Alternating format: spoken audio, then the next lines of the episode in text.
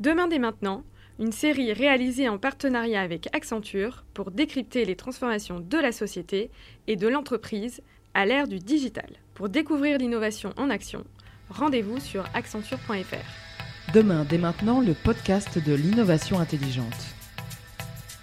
Dans cet épisode de Demain dès maintenant, nous abordons la blockchain. Cette technologie fait l'actualité depuis quelques années à la suite de l'apparition des crypto-monnaies comme le célèbre Bitcoin. Néanmoins, les principes informatiques qui rendent possible de payer sur Internet en toute sécurité sans passer par une banque restent largement mystérieux pour les non-spécialistes. N'est-ce pas Michel? En effet Rachel, il ne suffit pas d'invoquer le Bitcoin ou l'Ethereum pour saisir tout le potentiel de la blockchain. Pour la comprendre, il faut revenir à l'idée d'origine. La surprise, c'est que son invention date de bien avant Internet. C'est en effet en 1991 que deux chercheurs en cryptographie se posent la question du maintien de l'intégrité des informations numériques au fil du temps. Comment éviter toute modification quand il est si facile d'altérer un document? L'idée de Stuart Haber et Scott Stornetta repose sur la combinaison de la cryptographie et de la décentralisation. Leur première expérience illustre bien ces principes fondateurs. Les chercheurs ont produit en effet une chaîne de caractères, c'est-à-dire le code crypté correspondant à une signature du document à protéger. Et ils ont ensuite publié ce code dans les annonces de la section mention légale objets perdus et trouvés du Sunday New York Times. Si l'un des codes publiés, c'est-à-dire un bloc, est modifié, la fraude sera immédiatement détectée grâce aux milliers d'autres annonces conservant la valeur initiale. Le principe de la blockchain est né. Et ce n'est qu'en 2008 que la version Internet de la blockchain apparaît grâce à un inventeur mystérieux se faisant appeler Satoshi Nakamoto.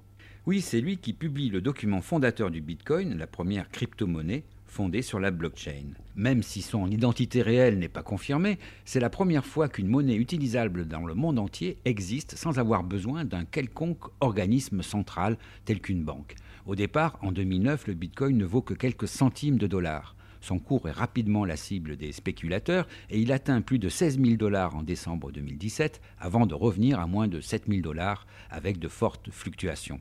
Mais ce n'est pas la création de monnaie virtuelle qui attire aujourd'hui les entreprises vers la blockchain. En effet, malgré le bruit médiatique provoqué par le Bitcoin et la multiplication des crypto-monnaies, l'avenir de la blockchain se trouve sans doute ailleurs. Pour le comprendre, il faut revenir aux origines, à la possibilité qu'elle offre de garantir l'intégrité d'un document numérique. La monnaie n'est que l'une des applications possibles. Aujourd'hui, les entreprises échangent un très grand nombre de documents numériques, à la fois en interne et avec leurs clients et fournisseurs. Disposer d'un système décentralisé pour préserver l'authenticité de ces documents se révèle un outil précieux pour bon nombre d'entre elles. Pour mieux comprendre l'intérêt de la blockchain pour les entreprises, nous avons rencontré Emmanuel Vial, directeur des Accenture Labs à Sophia Antipolis. Emmanuel Vial, bonjour. Bonjour. Vous dirigez les Accenture Labs euh, de Sophia Antipolis. Peut-être un mot sur ces laboratoires alors les laboratoires d'Accenture sont des laboratoires en recherche appliquée, donc on ne va pas inventer les nouvelles technologies à proprement parler, on va travailler, on va les identifier assez en amont et on regarde leur maturité et à quelle euh, échelle de temps elles vont être euh, amenées à se développer. Nous allons parler aujourd'hui donc de la blockchain, qui est une notion finalement assez connue du grand public via les crypto-monnaies, mais dont on ne comprend pas forcément euh, les bases architecturales, on va dire. Alors, est-ce que vous pouvez nous définir ce qu'est pour vous la blockchain? Effectivement, la blockchain est un ensemble de technologies euh, qui permet d'échanger des données. C'est tout simplement une technologie de base de données euh, dans laquelle en fait les participants avec leurs ordinateurs participent à ces échanges de données tous ensemble et non pas de manière centralisée. Donc c'est une technologie ou un ensemble de technologies de base de données décentralisées. Alors d'emblée, on s'interroge sur les applications de la blockchain. Alors effectivement, la blockchain a commencé euh, avec les crypto-monnaies déjà euh, bientôt depuis 10 ans. Et on voit depuis maintenant, au niveau en tout cas des laboratoires 4-5 ans, euh, des champs d'application pour l'entreprise. Euh, et en fait, c'est tout basé sur les échanges que peuvent avoir les, entreprises dans différents types d'écosystèmes, différents types de processus métiers. Et donc, on a, euh, au-delà de, du service financier, euh, un ensemble d'applications autour de la chaîne logistique, autour de la traçabilité, autour de l'identité, de l'identification, etc. C'est-à-dire qu'on dépasse les applications purement financières on dépasse effectivement largement le cadre des applications au, service financier. Euh, ce que je mentionnais par exemple avec la, chaîne logistique, cela va permettre d'échanger des données entre différents acteurs dans différentes géographies, dans, une échelle de temps répartie au niveau de la planète, avec des échanges de données différents que chaque acteur va amener en fonction de son rôle dans la chaîne logistique. La blockchain est très bien faite pour harmoniser, centraliser et rendre de la confiance dans ces échanges. Alors, ce qu'on a du mal à percevoir, parce que justement, ces architectures sont un peu invisibles, hein, elles sont euh, sur Internet, mais elles ne sont pas palpables, c'est l'intérêt de ne pas avoir de centralisation. Qu'est-ce que ça apporte concrètement? Alors, concrètement, on parle effectivement de décentralisation, de systèmes distribués avec blockchain. Cela veut dire tout simplement que chaque ordinateur, chaque serveur pour les entreprises, chaque ordinateur pour le particulier qui participe à des réseaux de crypto-monnaies, eh bien participe à ce réseau, à ce réseau d'ordinateurs qui va échanger en permanence les informations, va apporter surtout, c'est fondamental avec blockchain, la confiance. Euh, et cette confiance est partagée en fonction des participants selon des règles établies avec euh, les crypto-monnaies, eh bien, ce sont les ordinateurs, des euh, algorithmes euh, complexes, mathématiques qui amènent la confiance et prouvent que les transactions échangées sur les X dernières minutes sont valides. Au niveau de l'entreprise, on va mettre d'autres règles similaires, mais qui vont techniquement suivre le même mécanisme, donc ce qu'on appelle le mécanisme de consensus. C'est ce mécanisme qui est sans doute le plus mystérieux, puisque auparavant, avant la blockchain, il, semblait indispensable qu'il y ait un organe central, une banque euh, comme la Banque de France, ou un organe quelconque qui assure justement la, qui certifie l'exactitude d'un message ou d'une transaction. En effet, la confiance est donc distribuée et partagée, puisque en fait dans ce ou je dirais dans ces mécanismes euh, de consensus, il y en a plusieurs euh, qui ont émergé avec le temps, issus alors, du, euh, du fameux minage, le mining process, comme on dit en anglais, issu de Bitcoin et des crypto-monnaies, jusqu'à des mécanismes beaucoup plus simples, mais mathématiquement quand même complexes, qui permettent finalement de, résoudre ce paradoxe de comment dans un, monde distribué d'informations, de partage, je peux avoir de manière décentralisée de la confiance. Et donc en fait, tout ce que l'on va faire là où un organisme ou un organe central va apporter euh, la confiance sur une, euh, plateforme centralisée, eh bien avec blockchain, on va reproduire les règles, les règles métiers, les règles euh, légales, juridiques et autres, dans ce mécanisme. Et là vient la complexité de ces mécanismes et comment adapter ce que l'on connaît en tant qu'humain d'un point de vue légal, juridique, etc., ou d'un point de vue métier, à des algorithmes mathématiques assez complexes. Alors avant de revenir sur les modalités, quel est l'intérêt par rapport à la centralisation? Qu'apporte cette distribution de la confiance?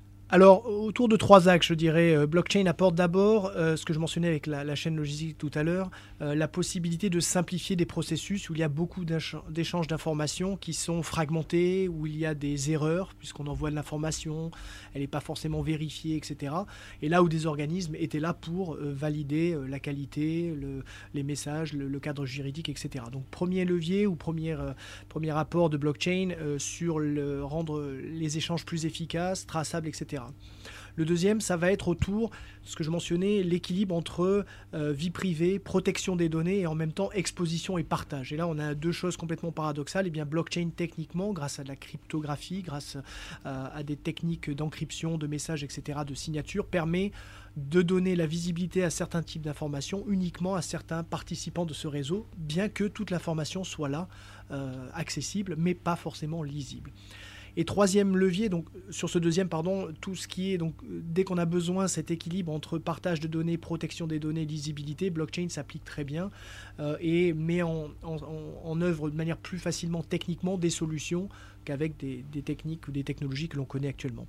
Troisième euh, angle, je dirais, euh, finalement permettre euh, tout un ensemble de nouveaux champs d'application euh, en, étant la base de la confiance. Hein, on présente souvent blockchain comme l'infrastructure de confiance de l'Internet, eh bien, on va pouvoir construire tout un ensemble de cas d'usage où l'économie du partage, par exemple, va pouvoir s'articuler non pas autour de plateformes centralisées telles qu'on les connaît actuellement, mais sur des, des, systèmes beaucoup plus à plat et répartis et partagés entre les utilisateurs. Est-ce que vous pouvez nous donner des exemples concrets où la blockchain apporte un véritable avantage? Oui, alors euh, tout ce qui est par exemple, on a vu récemment des annonces sur la, traçabilité alimentaire. Donc là, en tant qu'utilisateur final, on peut être rassuré. Parce que blockchain est là que les informations n'ont pas pu être falsifiées sur le fait que mon poulet, mon agneau ou n'importe quel euh, légume ou autre aliment euh, que j'achète euh, a, un cycle de vie et je peux voir exactement. Donc blockchain apporte la confiance, je dirais indirecte, parce qu'on n'est pas là à regarder est-ce que les systèmes est encrypté, etc. Mais on sait que blockchain va amener cette impossibilité de falsification. Je rappelle que toutes les crypto-monnaies, tous les systèmes actuels n'ont pas été hackés au sens modification de l'information il y a eu des erreurs humaines, je dirais. Mais voilà, donc un exemple sur rassurer le consommateur final.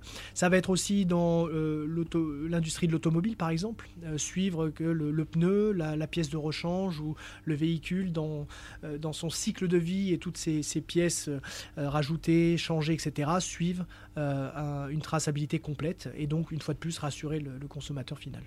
Est-ce que cet éventail d'applications conduit n'importe quelle entreprise à s'interroger aujourd'hui sur est-ce que je dois ou pas euh, mettre en place un système blockchain c'est la question que l'on nous pose beaucoup. Euh, effectivement, on a vu, euh, on a recensé plusieurs milliers de pilotes, d'annonces depuis les deux dernières années au niveau international sur la blockchain. il y a cet effet de réseau que j'appelle. Donc, pour être pour bien marcher, pour tirer la valeur de blockchain, il faut que les acteurs se mettent autour de la table. Et donc c'est un peu là où sur d'autres technologies, où on est un peu, l'entreprise peut être seule à démarrer ses plans d'intelligence artificielle, de réalité virtuelle, etc.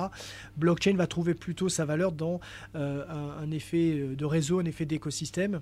Et donc se pose la question, est-ce que je dois être le premier ou la première entreprise à investir alors je pense que oui, déjà pour démystifier et justement euh, revenir au premier point qui est la, complexité technique, technologique derrière et donc démystifier ça par rapport eh bien, à, son, à son propre écosystème, par rapport à, ses collaborateurs, etc.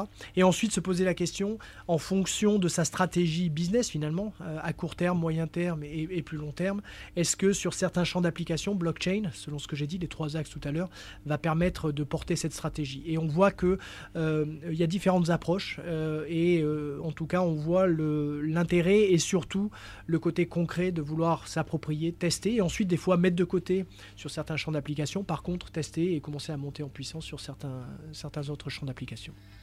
Merci à Emmanuel Vial pour ses explications qui montrent tout le potentiel de la blockchain dans les entreprises. Nous vous donnons rendez-vous la semaine prochaine pour un nouvel épisode de Demain dès maintenant, le podcast de l'innovation intelligente.